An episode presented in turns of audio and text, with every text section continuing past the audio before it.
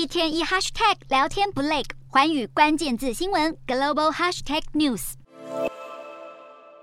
二十三号，国际油价掼破近两个月低点，伦敦布兰特原油期货交割价来到每桶八十五点四一美元，纽约西德州原油更失守八十美元大关，双双重摔超过百分之三。除了美国汽油库存意外上升，更因为西方国家对俄油的价格上限，恐怕让俄罗斯总统普丁不痛不痒。七大工业国 G7 本周将宣布对俄油的价格上限，但市场传出将在每桶六十五到七十美元之间，然而却还是远高于俄罗斯每桶约二十美元的生产成本。对于限制俄油出口，口形同虚设，供给恐怕不如想象中吃紧。此外，石油输出国组织与伙伴国 OPEC Plus 十二月四号将举行会议，日前一度传出 OPEC Plus 考虑增产上看每天五十万桶，消息一出让国际油价最深一度重挫百分之六。而其后是沙国能源部长出面否认要增产，才让油价的跌幅缩小。不过却被解读为 OPEC Plus 的石油减产计划有所松动。另一方面，中国疫情升温，一律笼罩，解封看来遥遥无期。高盛预期需求减少的幅度相当于每天减产两百万桶，并且直接把第四季的油价预测下修到每桶一百美元，石油前景恐怕更加低迷。